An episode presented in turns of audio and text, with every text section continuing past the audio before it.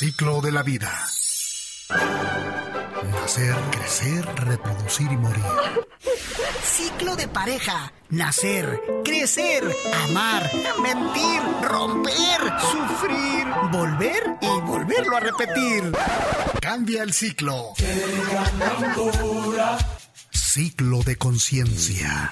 Nacer, crecer, amar, reír, vivir, aprender, liberarse, ser feliz.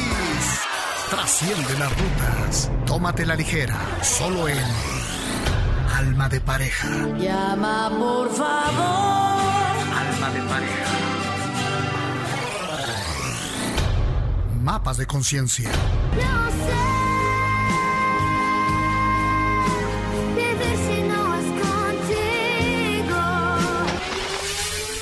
Sigue la ruta.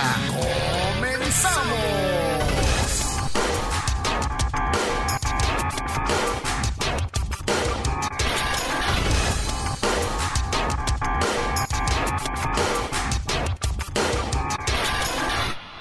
Hola, hola, ¿qué tal? Buenos días, buenas tardes, buenas noches, buenas madrugadas, eh, dependiendo de la hora que cada quien nos esté escuchando. Bienvenidos a esta emisión número 19 de su programa Alma de Pareja, Mapas de Conciencia. Les saluda con mucha alegría de que nos estén acompañando su amiga angeloterapeuta cuántico, coach holística Flor Rubio y eh, nuestro buen amigo Heriberto Casas en Controles. Y del otro lado, De este lado, Roberto Rosell, psicólogo clínico, docente de la carrera de psicología en el Instituto Politécnico Nacional. Muy bien, y pues bueno, vamos a entrar de inmediato en la materia. Como siempre, invitadísimos a que ya tengan eh, la continuidad, ya deben de llevar sus apuntes. Recuerden que estamos en la segunda parte eh, de esta etapa enganchados o desapegados, que en el programa anterior estuvimos abordando eh, lo que tiene que ver cuando estamos en una relación ya de dependencia, de codependencia. Estuvimos revisando los diferentes tipos de apegos de acuerdo a diferentes teorías. Vimos cuatro tipos de apegos de acuerdo a cómo vamos siendo criados en los primeros meses eh, de vida. Si tenemos un apego sano, si tenemos un apego eh, que realmente eh, genera ansiedad, apegos eh, que no nos permiten relacionarnos de manera íntima. Bueno, todo esto fue parte del programa anterior y quedamos en el compromiso de continuar pues con las características de lo que son los apegos. Entonces, pues bienvenidos, bienvenidas a quedarse para que continúen construyendo sus notas e identificando qué checa con ustedes y qué checa con el primo de un amigo para que podamos compartir y construir conocimiento y sobre todo ampliar los mapas de conciencia. Y bueno, entrando en materia, eh, hablábamos acerca de, de que tendríamos que diferenciar cuando el deseo es deseo sano y cuando se vuelve en apego, apuntalando que pues eh, el apego es cuando ya se vuelve como tipo adicción, que te controla, que dejas de hacer cosas importantes en tus diferentes roles, tu trabajo, tu vida, tus diferentes actividades, porque estás ahí, ¿no? Enganchado en el celular, a la espera de- del mensajito de la persona, o sea, que te den tu dosis de, de suministro de adicción, tu dosis de, de cariño, de atención, de contacto físico, o sea, cuando ya pierdes foco porque a eso le das toda la prioridad, ahí es donde ya te está controlando, cual si fuese así literal una droga, porque la reacción es la misma en el cuerpo, ¿sí? Cuando tienen los periodos de abstinencia y todo esto. Y pues bueno, este, si ya identificaron que por ahí han pasado por esas relaciones o están transitando, pues bueno, continuamos abundando y ah, eh, comentábamos que otra de las características de- del apego, además de esto que ya le estoy diciendo, pues es el deterioro energético. Uy, tema importantísimo, la energía, la energía cuando es burda, cuando es fina. Sí, este, sin energía no hay nada. Y cuando hay un deterioro, pues, eh, ¿cuál es la calidad de, interacción, de compañía, de intimidad que vamos a tener en todos los aspectos? Haciendo una analogía con las enseñanzas de don Juan Carlos Castañeda, nos comentaba por ahí Walter Rizzo en su libro, dice que podríamos decir que el afecto afectivo no es precisamente impecable a la hora de optimizar y utilizar su energía. Es un pésimo guerrero, ¿sí? El sobregasto de un amor dependiente tiene doble cara. Por un lado, el sujeto pegado hace un despliegue impresionante de recursos para retener su fuente de gratificación. O sea, hago lo habido y por haber por tal de que no se me vaya eh, mi objeto del deseo, ¿no? Ya lo comentamos en el programa pasado. Llegamos a perder nuestra esencia, nuestra individualidad, nos damos en charola de plata por tal de que el otro no se me vaya, porque pues me representa de alguna manera mi fuente de seguridad, de supervivencia. Y bueno, por un lado está todo esto que yo doy y por el otro lado tenemos que los activos dependientes también pueden volverse celosos, hipervigilantes, que ya hemos hablado ya en otros programas de esto, tener ataques de ira, desarrollar patrones obsesivos de comportamiento, agredir físicamente o llamar la atención de manera inadecuada, es decir, clase de recursos eh, así desesperados, incluso mediante atentados a la propia vida. Los pasivo-dependientes eh, vamos a encontrar que tienden a ser sumisos, ¿sí? Los que no son activos, pues, pues van a ser dóciles, extremadamente obedientes, no quiero que se me enoje, capaz que se me va, van a querer ser agradables y evitar a toda costa el abandono el repertorio de estrategias, de estrategias para retener a la persona de acuerdo con el grado de desesperación e inventiva del apegado puede ser diverso, este, a muchas veces inesperado y sobre todo especialmente de riesgo, peligroso. Y bueno, la segunda forma de despilfarro energético no es por exceso, sino por defecto. ¿Qué quiere decir esto? Pues bueno, y el sujeto pegado concentra toda la capacidad placentera en la persona amada, ¿sí? A expensas del resto de la humanidad. No me interesa las necesidades de mi mamá, de mis amigos, de mis hijos, o sea, del, trabajo, no. Lo que yo quiero es que mi pareja esté bien conmigo. De ahí dependo para todos. Si yo estoy bien con él, le puedo convidar tantito a los demás, pero si andamos mal del chongo, los demás los desaparezco y toda mi energía está centrada en yo recuperar esta situación, ¿sí? Con el tiempo, lo que ocurre es que esta exclusividad se va convirtiendo en fanatismo y en devoción. Sí, esta cárcel tóxica, no, pues, o sea, no, no, nomás no, este, donde ya de verdad llegamos a sentir y a externar a través de nuestros actos donde mi pareja lo es todo. Lo que él diga o deja de decir, ¿sí? El goce de la vida, lo que va a ocurrir es que se va a reducir a una mínima expresión, la del otro. Imagínense, decía por ahí Anthony de, de Melo, en el libro de autoliberación anterior, muy bueno, o sea, a veces depositamos nuestra felicidad en el otro y luego el otro se muere la jodida y ahí se va nuestra felicidad. o sea, no. ¿Qué pasa cuando no tenemos un proyecto de vida este, independiente de tan solo uno de mis roles, que es el de ser pareja? ¿Qué pasa con, con mi rol de ser persona, de ser profesionista, de ser este, en, en el ámbito laboral, de ser en el ámbito social, etcétera, etcétera?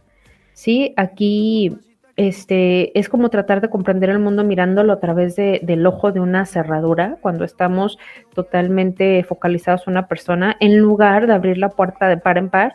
Y aquí es donde entra quizás el refrán, este que, que a lo mejor tiene razón, dice, no es bueno poner todos los huevos en la misma canasta. No, pues no, no es a lo mejor sí la tiene, definitivamente. Hay que repartir nuestra energía. ¿Sí? Nuestras relaciones, nuestra compañía, se me va una, bueno, tengo la red de apoyo, otras distracciones, ¿con qué seguir adelante? ¿Con qué avanzar en la vida? El apego sí o sí enferma, castra, incapacita, elimina criterios, degrada, somete, reprime, genera estrés, asusta, a los que están alrededor y se dan cuenta, a la persona que es objeto del apego, sí, claro que sí, este tipo está obsesionado conmigo, patitas, ¿para qué te quiero? Sale, va, claro que sí, cansa, desgasta a todas las partes involucradas, ¿sí? Y finalmente acaba con todo residuo de humanidad disponible. Suena fuerte, es fuerte. Adelante, Rob no hay que confundir algunos términos de los cuales están hablando porque de repente podemos pensar que esto de no tener todos los huevos en la misma canasta, pues me lleva a tener plan A, plan B, plan C y tener varias relaciones a la vez. No se trata de eso. Algunas personas piensan que estar desapegado es, es otra perspectiva, es no desear ni necesitar nada. anular las metas personales, no tener aficiones de ningún tipo. Y esto es un error, porque estar desapegado no es estar pasivo, no es estar muerto. Y aquí retomaremos algo que dice esta persona que fue identificada como el hombre más feliz del mundo, Mathieu Ricard. Refiriéndose a la dependencia afectiva, dice, no estar apegado no significa que queramos menos a una persona, sino que no estamos preocupados por la relación. He aquí la diferencia. Esta es la clave. Despreocupación, ausencia de ansiedad, no importa con qué o con quién sea el vínculo. El desapego se fundamenta en una filosofía de desprendimiento, que no es otra cosa que un intento por ser psicológicamente más libre. No quiere decir que no quieras a la persona. Está esta historia contada desde hace cientos de años, donde un peregrino que había renunciado a todos los bienes materiales, lo que se llama un sanyasi, arribó a las, a las afueras de una aldea y se puso a acampar bajo un árbol, a pasar la noche. De pronto llegó hasta él un habitante de la aldea y le dijo que le entregara la joya que guardaba. Y agregó, el señor Shiva se me apareció en los sueños y me aseguró que si venía a las afueras de la aldea encontraría un ser iluminado que me daría una piedra preciosa y me haría rico para siempre. El peregrino rebuscó en su alforja y extrajo un diamante y dijo, ah, mira, debe ser este. Y bueno, el aldeano tomó la piedra y quedó asombrado por el enorme tamaño de la misma. Y excitado por esta sorpresa empezó a gritar, soy el más rico. Y se marchó. Pero cuando llegó a su casa, hubo calmado sus ánimos y se acostó. Empezó a tener muchos pensamientos, a estar siendo trastornado, porque ahora daba vueltas en la cama y no lo dejaba algo en paz, se preocupaba ahora por la joya, cómo le iba a proteger, en qué le iba a invertir, quiénes podrían estar enterados, quiénes podrían quitársela. Y bueno, con todo esto llegó a una conclusión. Y al día siguiente, cuando apenas amaneció, fue a despertar otra vez al peregrino que dormía bajo un árbol y le comentó, ¿sabes qué? Dame la verdadera riqueza, aquella que te permitió estar tan tranquilo, aquella que te ha permitido desprenderte con tanta facilidad de la joya del diamante que me diste. Esa es la verdadera riqueza, esa es la que quiero. Espero que con esto nos demos cuenta lo que es el desprendimiento.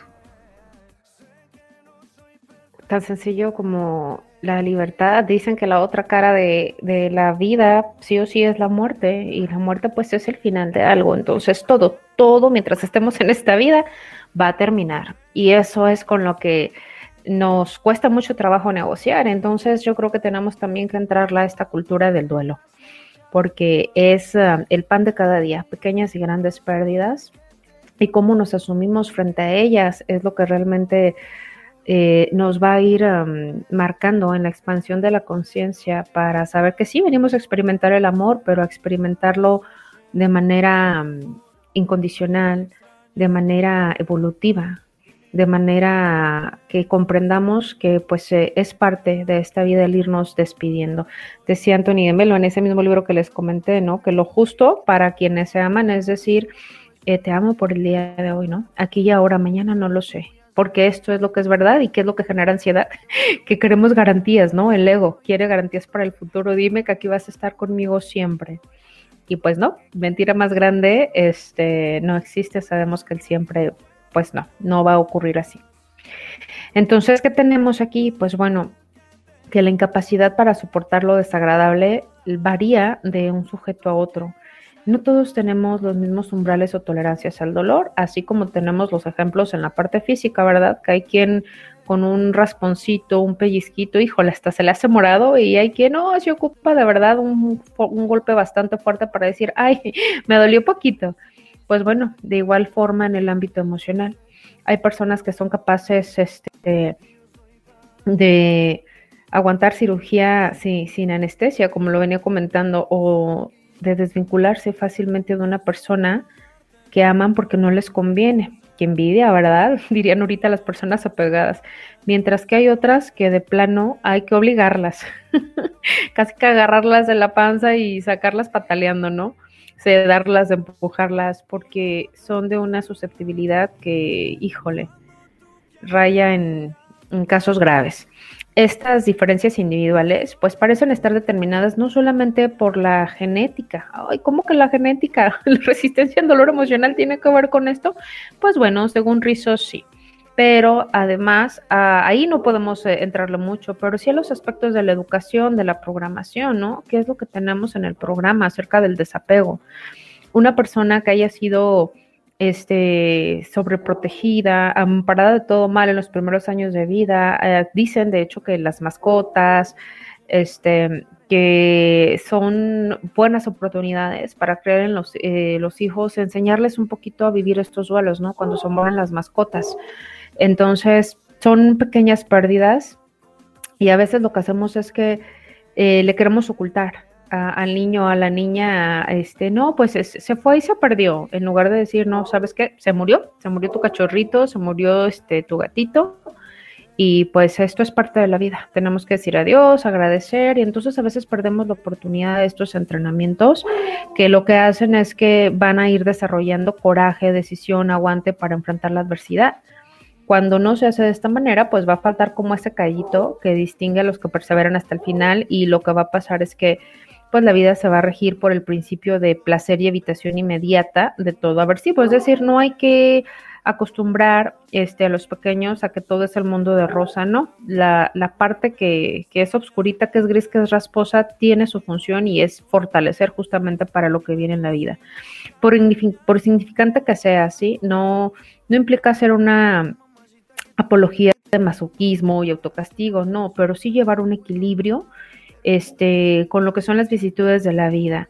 Eh, reconocer que cualquier cambio requiere de una inversión, de un esfuerzo, ¿sí? un costo que si estamos todo el tiempo en la comodidad, pues no vamos a estar dispuestos a pagar, pero que bueno, la vida es muy sabia y nos repite las lecciones cada vez de manera más dura, con mayor grado de dificultad si no entendemos a la primera. Entonces, ¿qué es lo que tenemos? El sacrificio los enferma y la molestia los deprime. Y la consecuencia, pues es terrible. La verdad estamos hablando de que se tiene todo el tiempo miedo a lo desconocido y se vive pues del pasado, ¿no? Ansiedad y este apego al pasado. Entonces se pierde la oportunidad de vivir el aquí y el ahora. Dicho de otra manera, si una persona no soporta una mínima mortificación, eh, se siente incapaz de afrontar lo desagradable y busca desesperadamente el placer, el riesgo de adicción es alto. Uy. Así de simple.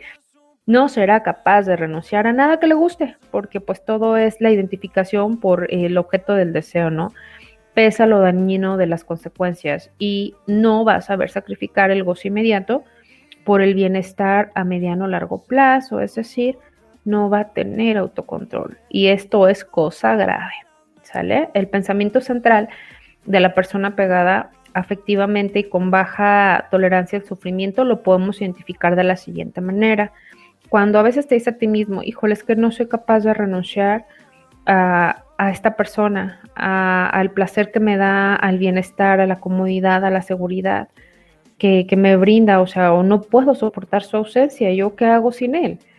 No tengo tolerancia al dolor, no importa qué tan dañina o poco recomendable se haya convertido la relación, qué tan inhabitable, no quiero sufrir su pérdida, lo prefiero. Si dicen, ¿verdad? Entre eh, tenerte y estar contigo en un infierno a estar sin ti eh, en el limbo, pues prefiero estar contigo en el infierno. Aquí es definitivamente un reconocer que estamos débiles frente a ello y que no hemos sido preparados adecuadamente para enfrentar el dolor. Y pues bueno, Vamos eh, avanzando en estos temas después de este pequeño corte musical. Eh, hay que tener este valor para cortar y los invito a que escuchemos eh, en la interpretación de She, Me despido de ti. Vamos viendo esta evolución de cómo se va cortando con estas relaciones codependientes. En breve regresamos. Un programa diferente. Alma de pareja. Volvemos después de la pausa. Y ahora vamos a preguntarnos acerca de las personas que tienen una baja tolerancia a la frustración, lo cual puede estar conectado con lo que nos mencionaba Flor. Estas personas que, que piensan y sienten que el mundo gira a su alrededor, que están bajo un esquema de egocentrismo, son personas que internamente tienen esta ley de si las cosas no son como digo yo que deberían ser, como a mí me gustarían, pues entonces no las acepto. Y hacen berrinche. Y tolerar la frustración de que no siempre podemos obtener lo que esperamos implica saber perder, resignarse cuando no hay nada que hacer. Significa ser capaz de elaborar duelos, procesar pérdidas y aceptar, aunque sea regañadientes, que la vida no gira a nuestro alrededor. Aquí no hay narcisismo, sino una inmadurez. Esto pasa en personas que tienen un rasgo muy infantil no trabajado, que viven instauradas en la incapacidad de admitir que no se puede. Si a un niño malcriado se le niega un juguete con un argumento real de que, por ejemplo, papá o mamá no tienen dinero para comprar el juguete, el niño va a seguir deseándolo. Quizás no entienda la razón y no le importará. De todas maneras va a seguir queriendo ese juguete, va a seguir exigiendo que le sea concedido. Gritará, llorará, golpeará, se expresará de varias formas, eh, estará inconforme y a veces podrá ser fastidioso para los padres y va a hacer todo por lograr su cometido. Pero esto no es perseverancia ni inteligencia, esto es capricho.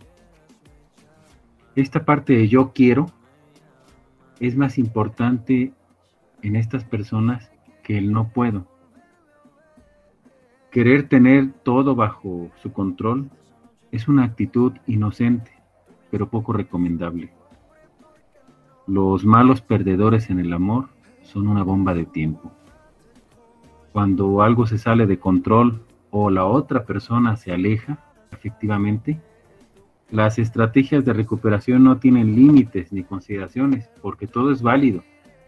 Desde la manipulación con vías a rememorar escenas del pasado, la vinculación a escenas este, de tipo íntimo sexual, o sea, se va a poder utilizar todo, hasta las situaciones afectivas cercanas o lejanas, hasta la situación de, oye, próximamente va a ser el cumpleaños de tal ser querido para ti, no, es que yo lo tengo muy presente, o sea, por donde quieran se van a querer colar. Todo es válido.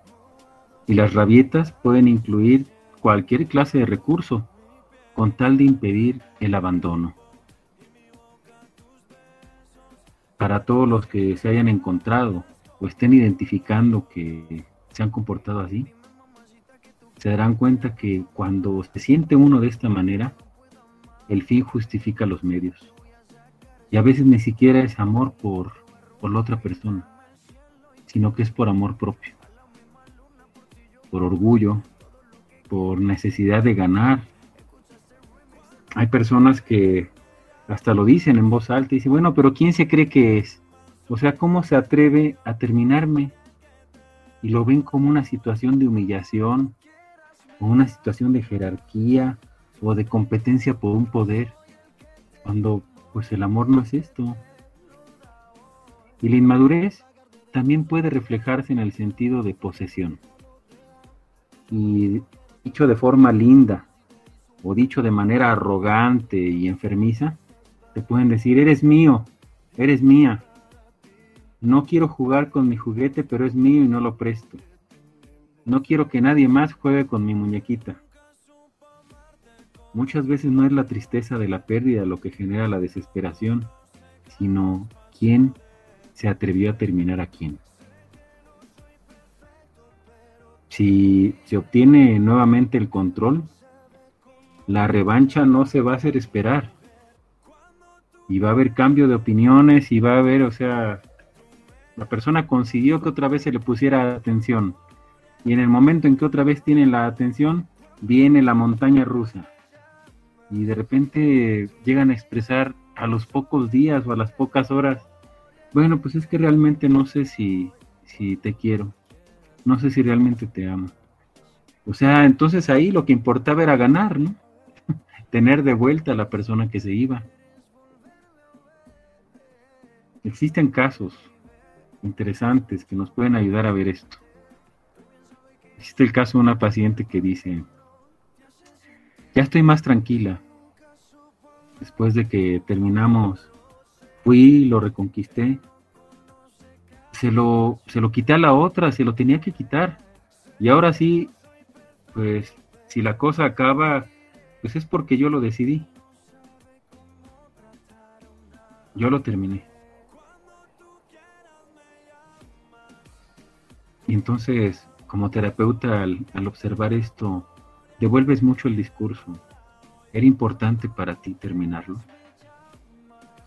¿Es diferente que tú lo hayas terminado a que él te haya terminado? Sí, cinco años de novios y dejándome a un lado como un trapo sucio. Ya no me importa, que haga lo que quiera. ¿Por qué los hombres son así? ¿Por qué son tan raros? Y estas quejas y un pensamiento circular devienen a enmascarar lo que aquí el paciente tiene que ir elaborando, que es darse cuenta que no era por la persona, que era para que ella le ganara a la otra. El pensamiento central de la persona pegada afectivamente y con baja tolerancia a la frustración se puede expresar así. No soy capaz de aceptar que el amor escape de mi control. La persona que amo debe girar a mi alrededor y darme gusto. Necesito ser el centro, ser el único, la única, y que las cosas sean como a mí me gustaría que fueran, que me cumplan los caprichos. No soporto la frustración, el fracaso la desilusión. El amor debe ser como yo lo digo, debe ser a mi imagen y semejanza. Ojalá sigamos reflexionando con esto. Yo creo que da bastante para la reflexión ahorita que estabas comentando los motivos por lo que a veces se, se enganchan, ¿no? O no quieren dejar las relaciones, donde entra el orgullo, el ego. ¿Cómo que me lo quitó? se lo vuelvo a quitar y luego lo aviento a la jodida, ¿no? Para que vea quién gana.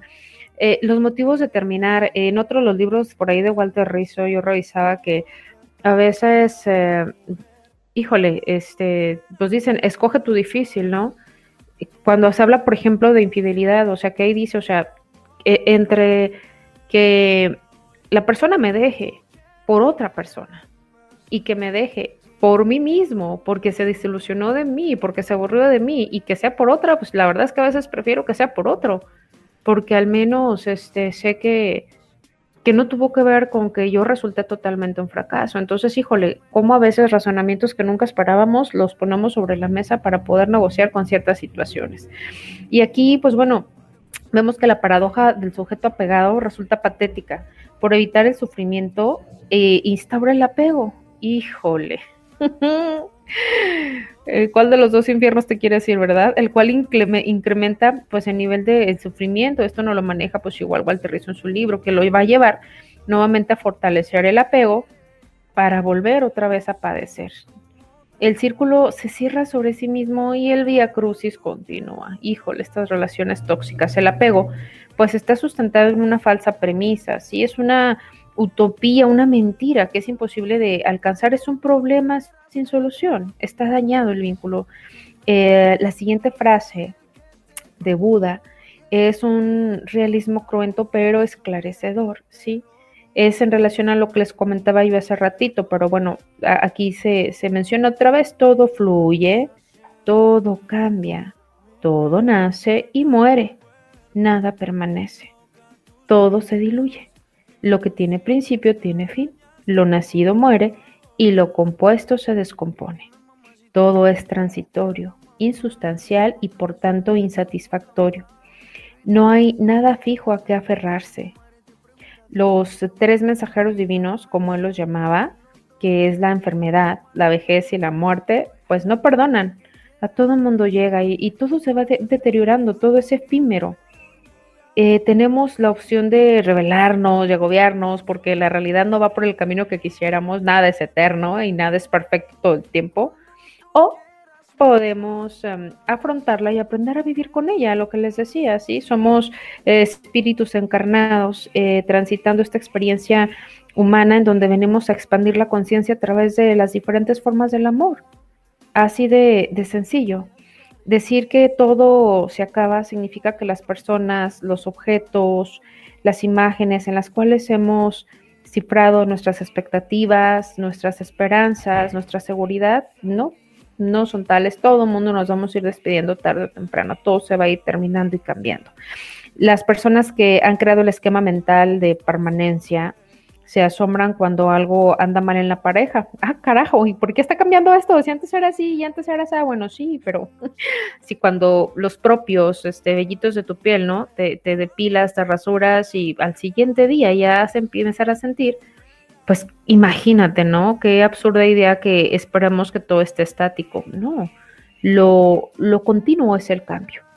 Así de simple, y pues esto aplica desde luego con las situaciones de pareja. Y no quiere decir que propiamente algo esté mal, sino que se va transformando, va evolucionando y deberíamos reacostumbrarnos y que no nos tome por sorpresa ni que nos vaya esto a contrariar, ¿sí? Eh, jamás que esto me, pensé que me iba a pasar o así, no, no, no, todo es posible y hay que prepararse para los cambios. El pensamiento central de la persona afectada y con ilusión de eh, permanencia se va a expresar de la siguiente manera. A ver, chéquense. Es imposible que nos dejemos de querer. El amor, nuestro amor, es inalterable, es eterno, inmutable, indestructible. Mi relación afectiva tiene una inercia propia, o sea, somos un imán y va a continuar para siempre y para toda la vida. ¿Cómo podemos prevenir el apego afectivo?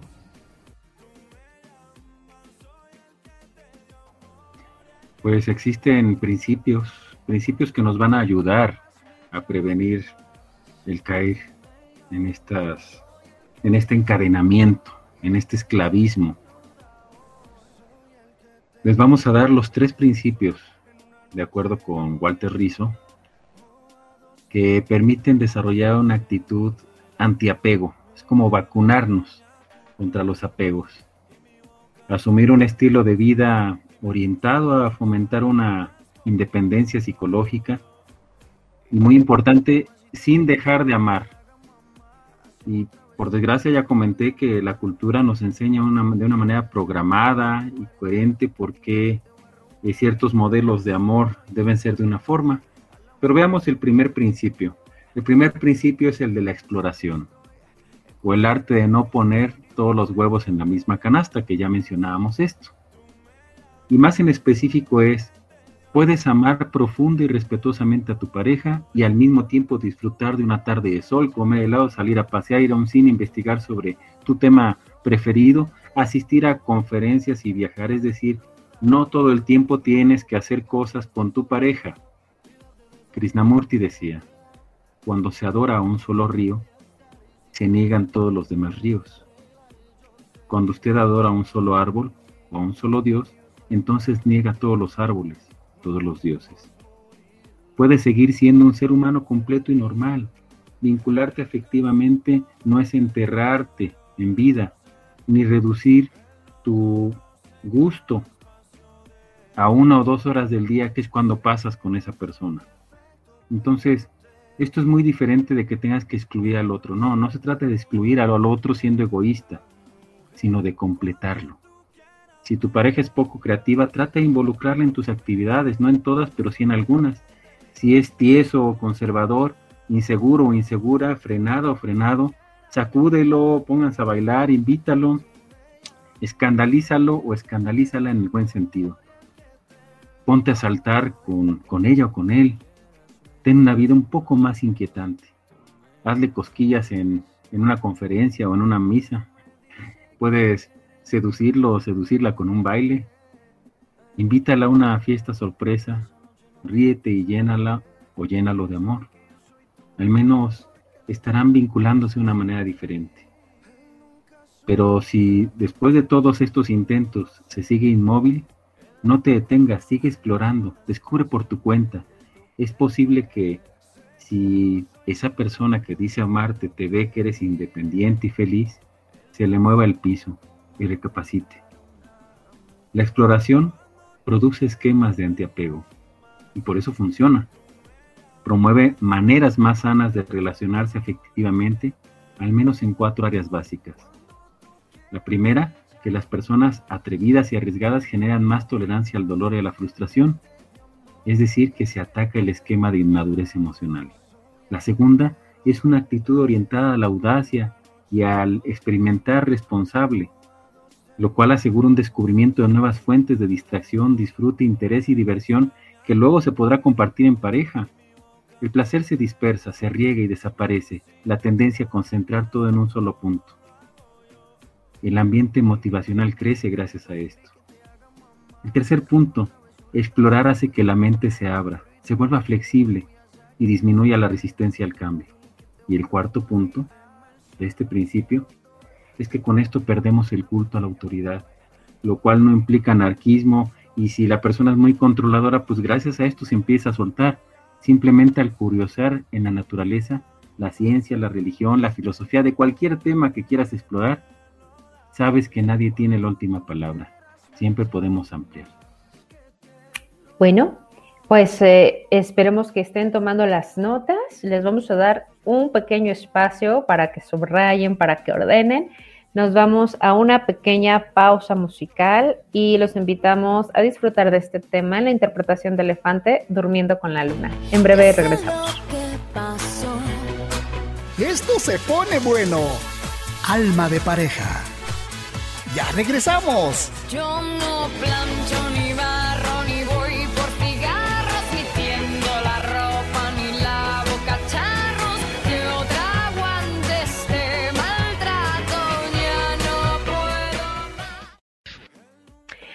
Bien, y ya estamos de regreso. Eh, resáltenle por ahí. Estamos abordando ahorita cómo prevenir el apego afectivo y estamos compartiendo los principios eh, que ayudan para tener una actitud antiapego. Y pues bueno, Rob nos acaba de compartir algo muy padre que es el primer principio, el de la exploración. Recordando que la exploración pues es eh, eh, por inercia, algo natural que tenemos, eh, esta curiosidad de niños de picar aquí, picar allá con creatividad, con entusiasmo y sorprendernos, sorprendernos este, al ir aprendiendo y descubriendo. Y qué padre que esto se haga con la pareja. A mí me encantaron esas recomendaciones y pues em, hay que practicarlas. Ahora sí que porque es nues- nuestra naturaleza, ¿no? E- El aprendizaje y emocionarnos con ello. Pero bueno, vamos al segundo principio, que ya no es el de exploración. Vamos ahora con el principio de la autonomía o el arte de ser autosuficiente sin ser narcisista, ¿sí? Aquí vamos a encontrar que la búsqueda de autonomía es una tendencia natural en sujetos sanos.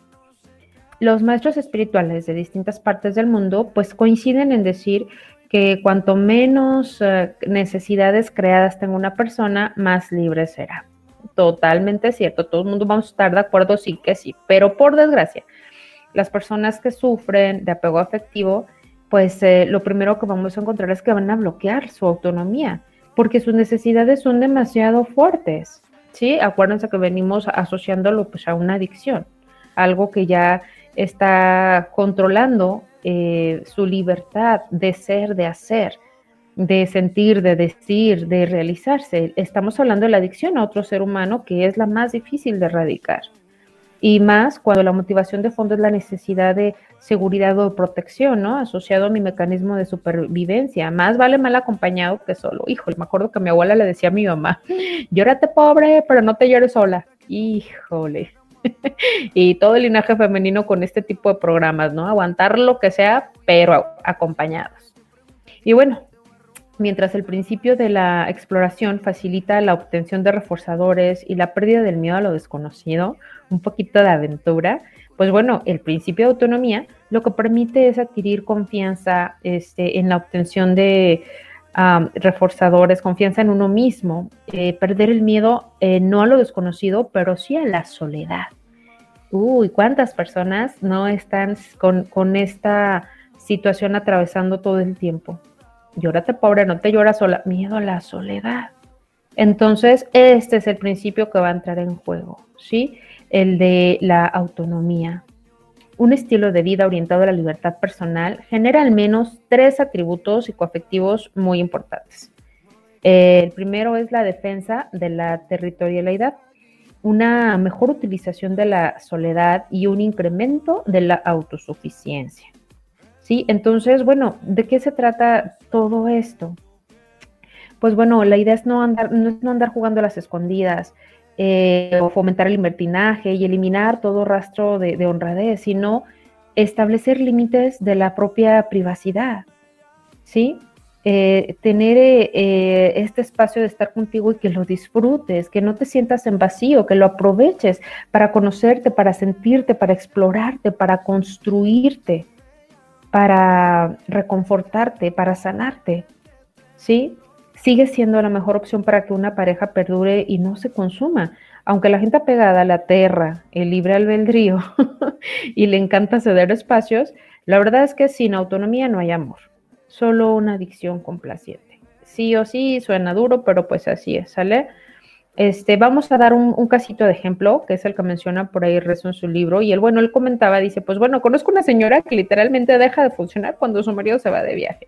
Se desconecta, se le quitan las energías, las ganas, entra en depresión o más su sistema digestivo, todo se hace más lento y dice, no, ya para cuando él vuelva salimos. O sea, imagínense, el día que el marido le falte, pues acabó la historia de esta señora y por depresión, sí o sí, yo creo que ahí mismo queda. O sea, no, no venimos a eso. No venimos a practicar un amor dependiente, sino un amor en libertad de transición, de evolución y de expansión. Voy a insistir en eso. Entonces, la autonomía es parte de aprender a amar en libertad, de amar en salud emocional para uno mismo y para el otro. Entonces, así es que entramos al tercer principio, que es el de sentido de vida o el arte de alejarse de lo mundano. ¿Qué es lo que nos dice este principio? Tiene que ver mucho con la autorrealización y la fortaleza espiritual. Se ha encontrado que las personas que poseen un camino de autorrealización, fortaleza espiritual, difícilmente caen en la situación de apego. Se mueven más fluidamente y no suelen quedarse como estancados en esas cosas. Eh, no por ello digo que quien tenga una autorrealización ya no se aferra cuando pues la propia autorrealización puede ser aferrarse a una meta, pero no andan buscando aferrarse en una situación de relación para sentirse con ese propósito protegidos o protegidas, ya que tienen incorporado a su propia programación, por así llamarlo, la seguridad. Así que si amar a muchos nos parece maravilloso, a algunas personas es algo horroroso, es algo que les causa miedo, porque da la impresión de que eso puede ser demasiado difícil. ¿cómo voy a amar pero siendo demasiado independiente? Una pareja sin temores asusta a los inseguros. Imagínense poder decir te amo pero puedo prescindir de ti. Esto puede provocar infarto instantáneo, es más, rechazo de, no, pues ¿qué es eso de que me amas pero no quieres estar conmigo? Y aquí entran mucho los condicionamientos sociales como sustituir esa falsa premisa, ¿no? O sea, amor sin miedo no es amor. Cuando un individuo ha encontrado su autorrealización, vocacional o trascendental, ama con una paz esencial.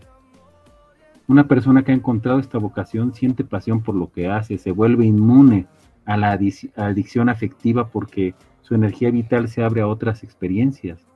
Y esto no significa ser incompatible, sino amar con todo lo que tienes, desarrollar tus talentos naturales, abrirse a otros placeres sin desatender el vínculo que tienes afectivo.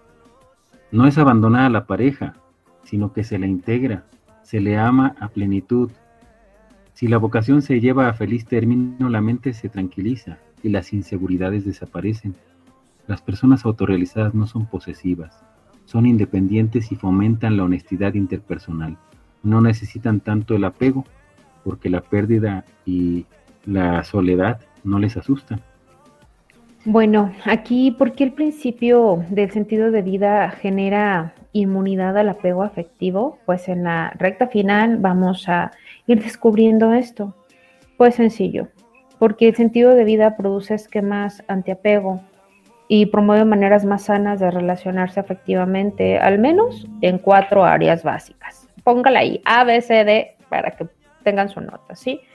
Este, en el primer puntito, ¿sí? O número uno, dos, tres, cuatro, como quieran. Las personas que adquieren un sentido de vida, pues logran distanciarse de, cosas mundanas, quien ya encontró su propósito, ¿no? ¿A qué vine yo a este mundo? Entonces ya vas más con tu misión, ya sabes que todo lo demás está de paso.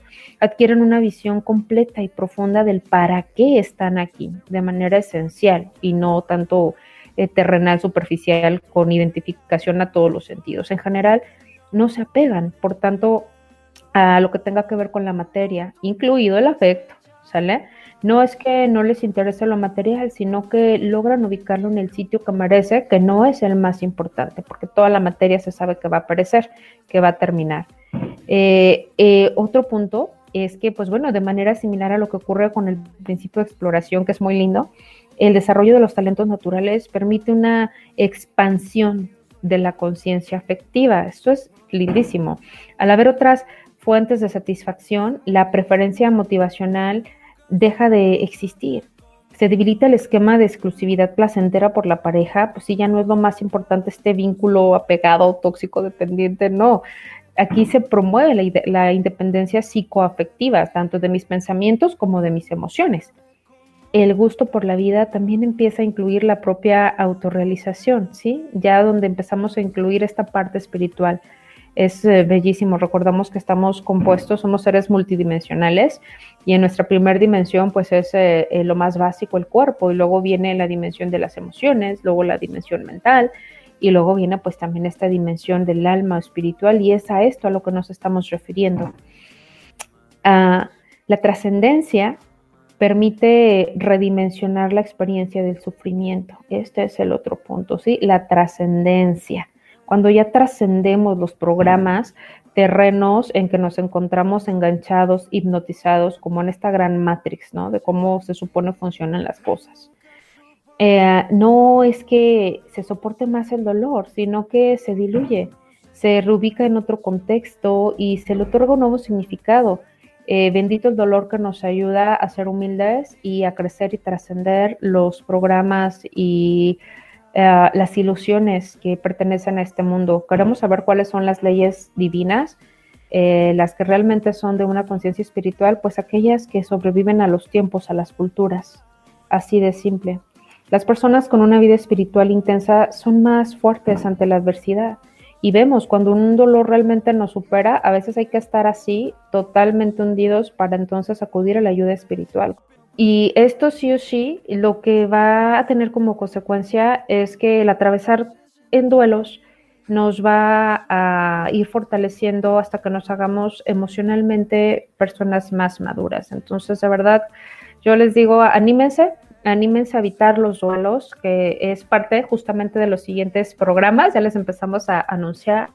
Vamos a entrar este, profundo y duro a las etapas del duelo afectivo y pues bueno, cuando nos animamos a, habitar eh, las emociones propias de la pérdida, entonces vamos a ir erradicando el infantilismo, la inmadurez, la dependencia, eh, vamos a ir trabajando eh, sobre el aprendizaje de la renuncia y esto nos va a construir como personas diferentes, más sanas en muchos sentidos, más conscientes ¿no? del aquí y del ahora de el papel que venimos a, representar. Y pues también vamos a saber identificar cuando ya hemos atravesado por duelos que a veces es necesario renunciar por bienestar emocional, por bienestar espiritual, corporal, mental, en todas mis dimensiones. Una dimensión se afecta a la otra como sistema que somos, entonces a aprender a enfrentar las rupturas nos brinda también esta fortaleza para decir, ok, ya pude despedirme de, esta persona que amaba tanto que no pueda despedirme de ti, ¿verdad? Pero sí, sí hay que atravesar ese proceso. Y bueno, finalmente participar en la idea de un proyecto universal eh, lo que hace es que me otorga un sentido de pertenencia especial, ¿no? De qué parte de, del equipo soy. Un punto de referencia interior con la esencia misma de la vida, que elimina la necesidad de protección y disminuye la vulnerabilidad del daño. Yo quiero hacerles una recomendación aquí. A mí me encanta la filosofía de Curso de Milagros.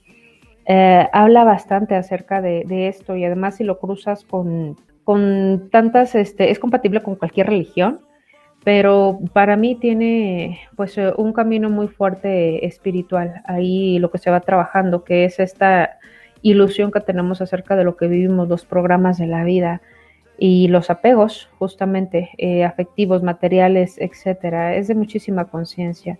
Y bueno, la idea de una misión personal eh, nos exonera de inmediato de cualquier apego, ¿no? ¿A qué vine yo a esta vida? pues yo vine a, compartir eh, verdad, a expandir conciencias, a compartir desde el amor, a entregar información y entonces, pues bueno, lo que pasa a mi alrededor es parte del proceso que tengo que vivir para que en humildad pueda yo compartirme. ¿Cuál es tu propósito? ¿Para qué eres bueno?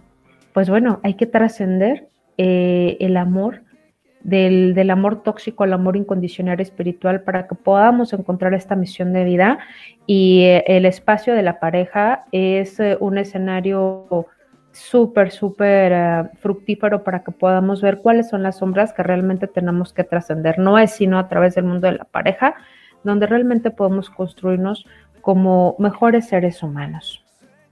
¿Qué más tenemos, Rob, ya en esta recta final?